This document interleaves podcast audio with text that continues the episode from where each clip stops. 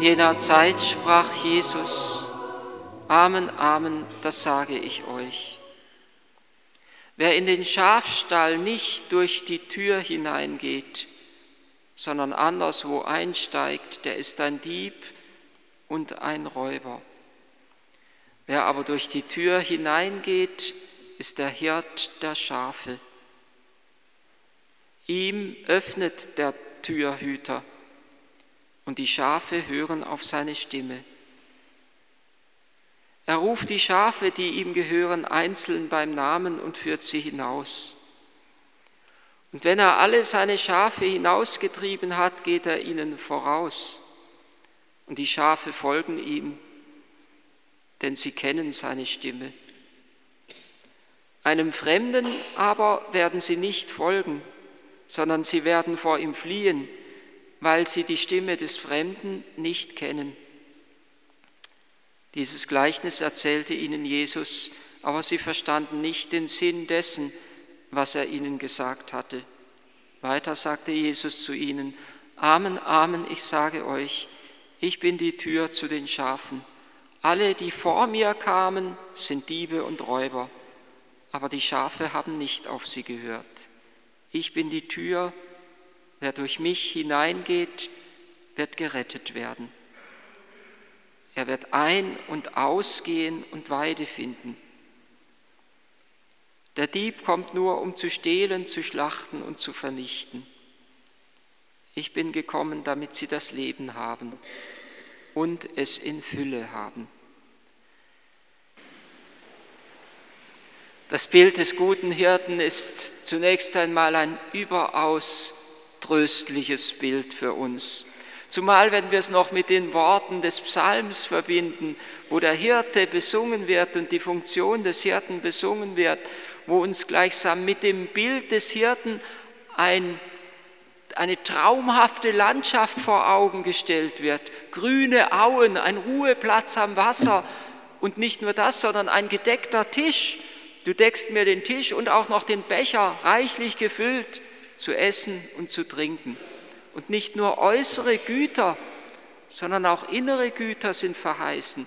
Lauter Güte und Huld, Güte und Barmherzigkeit, Güte und Liebe, Milde, Demut, all das, eine Landschaft, wo es äußerlich und innerlich stimmt, wo mir nichts mehr fehlen wird. Und im Haus des Herrn, so heißt es dann am Ende dieses Bildes, darf ich wohnen für lange Zeit. Nicht nur äußerlich stimmt's, sondern innerlich bin ich geborgen am Herzen Gottes im Haus des Herrn. Oder wir können das Bild des guten Hirten verbinden mit der großen Verheißung, die an den Propheten Ezechiel ergangen ist, wo Gott der Herr die Hirten Israels beklagt, denen es nur um ihren eigenen Vorteil, um ihren eigenen Profit geht, die die Schafe misshandeln, denen es nur darum geht, damit sie viel Milch und Wolle geben, aber nicht das Interesse der Schafe im Sinn haben. Und dann sagt in dieser Verheißung Gott der Herr zu Ezechiel, jetzt aber, jetzt reicht's mir. Jetzt will ich meine Schafe selber weiden. Ich will der Hirte für sie sein. Die Verlorenen will ich suchen, die Verletzten will ich verbinden, die Schwachen will ich stärken und kräftigen und die Fetten und Satten, sie will ich behüten. Der ganzen Herde soll es gut gehen, den Schwachen und den Starken, keiner soll irgendeinen Mangel erleiden. Und die erste, die erste Option sind die Schwachen und Armen. Der erste Blick fällt auf die, die verloren sind, die verletzt sind, die geschwächt sind. Und die Verheißung hat sich in Jesus erfüllt. Und Jesus hat das Bild vom guten Hirten aufgegriffen in seiner eigenen Verkündigung, in dem Hirten, der die 99 Schafe in der Wüste zurücklässt, um dem einen verlorenen Schaf nachzugehen. Das Bild des guten Hirten, der dem Verlorenen nachgegangen ist. Sie haben ihm ja unmittelbar, bevor Jesus dieses Gleichnis des guten Hirten erzählt, den Vorwurf gemacht, er gibt sich mit Zöllnern und Sündern ab und isst sogar mit ihnen. Und dann erzählt Jesus dieses Gleichnis vom guten Hirten, der dem einen verlorenen Schaf nachgeht. Das Bild des guten Hirten ist in Jesus verwirklicht. Es ist und bleibt ein tröstliches Bild. Es ist und bleibt mit der Verkündigung Jesu verbunden, aber zugleich auch eine Herausforderung an uns. Denn der gute Hirte kann uns, wie es der heilige Johannes Chrysostomus einmal gesagt hat, nur weiden, wenn wir Schafe bleiben und nicht zu Wölfen werden. Er kann uns nur weiden, wenn wir bereit sind, auf die Stimme des guten Hirten zu hören.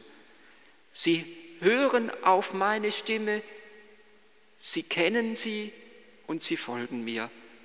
Es ist gleichsam eine dreifache Mahnung oder Herausforderung an uns.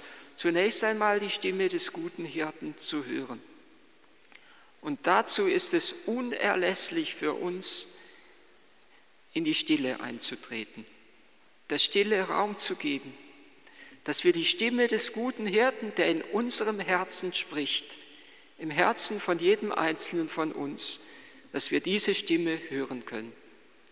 Es ist notwendig, intensiv hinzuhören. Es ist manchmal notwendig, eine ganze Zeit des Gebetes zu nehmen, bis wir durch all die Stimmen hindurchdringen, durch all die Stimmen, die uns umgeben, durch all die Laute, von denen wir umgeben sind, hindurchdringen können, um diese Stimme des guten Hirten wieder zu hören, um wieder sensibel zu werden für sie, im Gebet Hörende zu werden, der Stille Raum zu geben, die Stille neu zu entdecken. Sage immer wieder, wir müssen sie auch immer neu in unseren gottesdienstlichen Zeiten und Formen entdecken. Sei es in der Anbetung oder sei es im Rosenkranz oder sei es auch in der Eucharistiefeier, dass wir Minuten der Stille haben oder zumindest Sekunden der Stille haben. Manchmal sind ja 10 oder 20 Sekunden Stille schon eine ganze Menge, dass wir einen Moment der Stille haben, um das Wort in uns nachklingen zu lassen der gute Hirte spricht zu uns jeden Sonntag, in jedem Evangelium, in jeder Lesung, immer im Wort Gottes spricht der gute Hirte zu uns. Er möchte uns Weisung geben für die kommende Woche, für die kommenden Tage. Wir sollen Nahrung aus seinem Wort beziehen, dass wir gestärkt und bekräftigt daraus hervorgehen. Wir sollen lernen, auf die Stimme des guten Hirten zu hören. Jeden Augenblick unseres Lebens möchte der gute Hirt uns Weisung geben. Immer wieder soll ich gleichsam das innere Ohr auf ihn hin ausrichten, ihn fragen, Herr, was möchtest du in diesem Moment von mir? Was soll ich diesem Menschen jetzt sagen? Wie soll ich in dieser Situation jetzt reagieren? Was soll ich jetzt als nächstes tun? Zu lernen, auf ihn zu hören, der in der Stimme unseres Gewissens zu uns spricht. Und die Stimme des guten Hirten zu kennen heißt, die Gabe der Unterscheidung zu haben, seine Stimme von anderen Stimmen unterscheiden zu können. Wie viele Stimmen gibt es, die in uns eindringen möchten? Wie viele Stimmen gibt es, die uns gleichsam entmutigen, die uns die negativen Seiten dieser Welt vor Augen stellen, die uns mutlos werden lassen könnten und ihr gegenüber die Stimme des guten Hirten zu setzen, der uns ermutigt, der uns bevollmächtigt, mitten in einer gebrochenen Welt dennoch gut zu leben, heilig zu leben, auch dann, wenn äußerlich manches nicht in Ordnung ist, auch in unserem Leben oft manches nicht stimmt, auch manches schief läuft, auch manches so läuft, wie wir es nicht gerne hätten, zu lernen, auch in dieser Situation zu hören auf die Stimme des guten Hirten, ihn zu fragen, wie ich jetzt dennoch ein gutes Leben führen kann, auch dann, wenn die äußeren Verhältnisse eben nicht so stimmen oder nicht so sind, wie ich sie gerne hätte. Zu lernen, die Stimmen zu unterscheiden. Was gibt mir Stärkung? Was gibt mir Trost? Was führt mich weiter auf dem Weg des Heils, der Heiligkeit? Und was entmutigt mich? Was macht mich mutlos? Wo ist eine Stimme, die mich verführen möchte zu etwas Negativem, zu etwas Ungutem, vielleicht sogar zu einer Sünde? Zu lernen, die Stimmen zu unterscheiden. Sie kennen mich und sie folgen mir, sagt Jesus. Die Stimme des guten Hirten zu kennen, sie zu erkennen, heißt eigentlich schon sich dieser Stimme anzugleichen. Erkennen ist ja das biblische Wort für Vereinigung. So wie im geschlechtlichen Leben zwischen Mann und Frau. Adam erkannte Eva, heißt es. Und das heißt, sie sind ein Fleisch geworden. Und sie sind so zu Segen für andere geworden, zu Leben und Fruchtbarkeit gelangen. Die Stimme des guten Hirten erkennen heißt eigentlich, eins zu werden mit dem guten Hirten.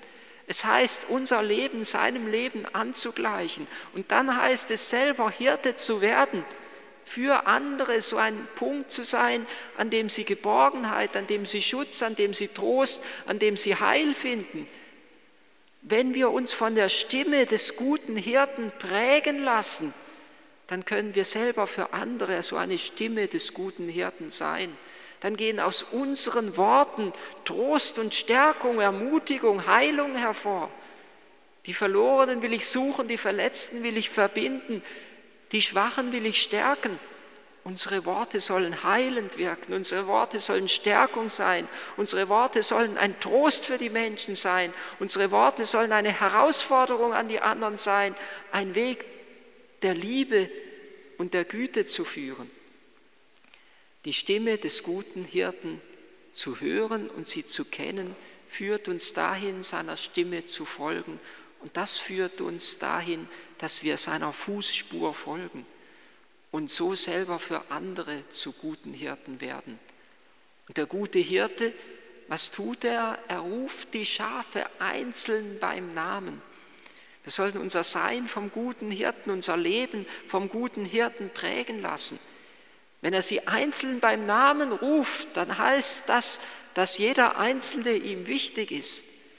Das heißt, es darf keinen Menschen geben, der uns bedeutungslos erschiene oder den wir links liegen lassen. Wir müssen sie, die Menschen beim Namen rufen. Das heißt auch, wir müssen sie herausrufen in die Liebe Christi hinein. Wir müssen der Glaube, der oft tief in ihrem Herzen drin ist, erwecken, indem wir sie rufen, sie zum Glauben neu erwecken. Wir haben die Aufgabe, Glauben zu erwecken in den Herzen der Menschen. Er ruft sie einzeln beim Namen und er führt sie heraus. Dieser gute Hirte möchte uns eine innere Weite führen und dann heißt es weiter, wenn er sie hinausgetrieben hat, dann geht er ihnen voran. Und wörtlich könnte man sogar übersetzen, den griechischen Text übersetzen, wenn er sie herausgeworfen hat. Es ist ein wenig ein brutales Wort und ein brutales Vorgehen. Ja, es ist so, der, der Hirte muss manchmal die Schafe wirklich geradezu heraustreiben aus dem Schafstall, dass sie hinausgehen, um dort die Weide zu finden. Und der gute Hirt muss uns heraustreiben und herauswerfen. Es ist ja ein wenig diese Brutalität, mit der der gute Hirte Jesus seine Jünger aussendet. Seht, ich sende euch wie Schafe mitten unter die Wölfe. Da geht keiner freiwillig gern. Da muss der gute Hirt uns hinauswerfen. Oder wenn er am Ende seines Lebens wieder für die Seinen, für die Jünger, für die Schafe in Anführungszeichen betet und sagt, Vater, ich bitte dich nicht, dass du sie aus der Welt nimmst, er zieht sie nicht von der Welt zurück in die Verborgenheit. Er zieht sie nicht in einen heimlichen Ort, den keiner kennt, wo sie in Ruhe und Frieden leben können. Wie gern hätten wir das. Ich würde träumen davon. Nein, er betet für sie. Ich bitte dich nicht, dass du sie aus der Welt nimmst, sondern dass du sie vor dem Bösen bewahrst. Er führt sie hinaus. Er stellt sie wie Schafe mitten unter die Wölfe. Und sie werden ein- und ausgehen, so heißt es dann, und Weide finden. Ich bin die Tür. Wer durch mich hineingeht, der wird gerettet. Wenn wir dem guten Hirten folgen, dann gehen wir zugleich auch durch die Tür hinein, die Christus ist. Nur wenn wir durch Christus eingehen, können wir den Menschen mit jener Liebe begegnen, mit der Jesus uns begegnet ist. Nur wenn wir immer wieder in das Geheimnis Christi eintreten, können wir den Menschen so begegnen, wie Jesus ihnen begegnet ist und Worte der Heilung und des Trostes zu ihnen sprechen. Und nur wenn wir durch Jesus hineingehen, können wir wirklich auch zum Vater im Himmel gelangen. Und nur wenn wir durch ihn hineingehen, kann der Heilige Geist uns erfüllen, indem allein wir in dieser Welt stehen und wirken können. Jesus ist die Tür, die uns zu den Menschen, aber auch zum Vater führt. Er ist die Tür, durch die der Heilige Geist zu uns kommt, der uns mit dem Vater verbindet und der uns heilende Worte zu den Menschen sprechen lässt. Heilende Worte, salbungsvolle Worte, Worte, die gesalbt sind von, von der Kraft des Heiligen Geistes. Wir haben auch das Wort von der Salbung ja gehört in diesem Psalm vom guten Hirten. Du salbst mein Haupt mit Öl. Du füllst mir reichlich den Becher. Unser Haupt ist mit Öl gesalbt in der Taufe, mit dem heiligen Öl des Grisams. Und das hat uns in das Geheimnis Christi hineingenommen, der der Gesalbte ist. Das hat uns die Salbung des Heiligen Geistes geschenkt. Und in dieser Salbung stehen wir und durch diese Salbung haben wir Vollmacht in dieser Welt, Worte des Trostes zu sprechen, heilend in dieser Welt zu wirken. Wer durch mich hineingeht, der wird gerettet. Er wird ein- und ausgehen. Wenn wir in Christus sind, können wir ein- und ausgehen, ohne die Angst haben zu müssen, unsere wahre Heimat in Gott zu verlieren. Wenn wir in Christus sind, brauchen wir keine Angst zu haben, bis an die äußersten Ränder der Erde zu gehen. Bis an die Grenzen zu gehen, brauchen wir keine Angst zu haben, so wie Christus keine Angst hatte, zu den Sündern zu gehen. Die Pharisäer und Schriftgelehrten, sie hatten Angst. Sie hatten eine offensive Heiligkeit, die sich gleichsam eine defensive Heiligkeit, die sich verteidigt hat gegen die anderen, die nicht mit Berührung kommen wollte mit den Sündern. Aber Jesus hat eine offensive Heiligkeit, eine Heiligkeit, die auf die anderen zugeht. Weil er ganz in Gott steht, muss er keine Angst haben, seine Heiligkeit zu verlieren, wenn er dem Sünder begegnet, sondern er weiß vielmehr, der Sünder, er wird sein Herz bewegen lassen und öffnen, sodass auch er heilig werden kann. Er ist der gute Hirt Jesus, dem wir folgen und der uns auf den Weideplatz des göttlichen Lebens führt, zu diesem Ruheplatz am Wasser, der gleichsam, der, der zugleich mit Nahrung bedeckt und mit, mit Speise und Trank erfüllt ist, wo wir keine Angst haben müssen, zu kurz zu kommen. Der gute Hirt führt uns zur Fülle des Lebens. Und wir sind gerufen, andere mitzunehmen auf diesem Weg des Guten.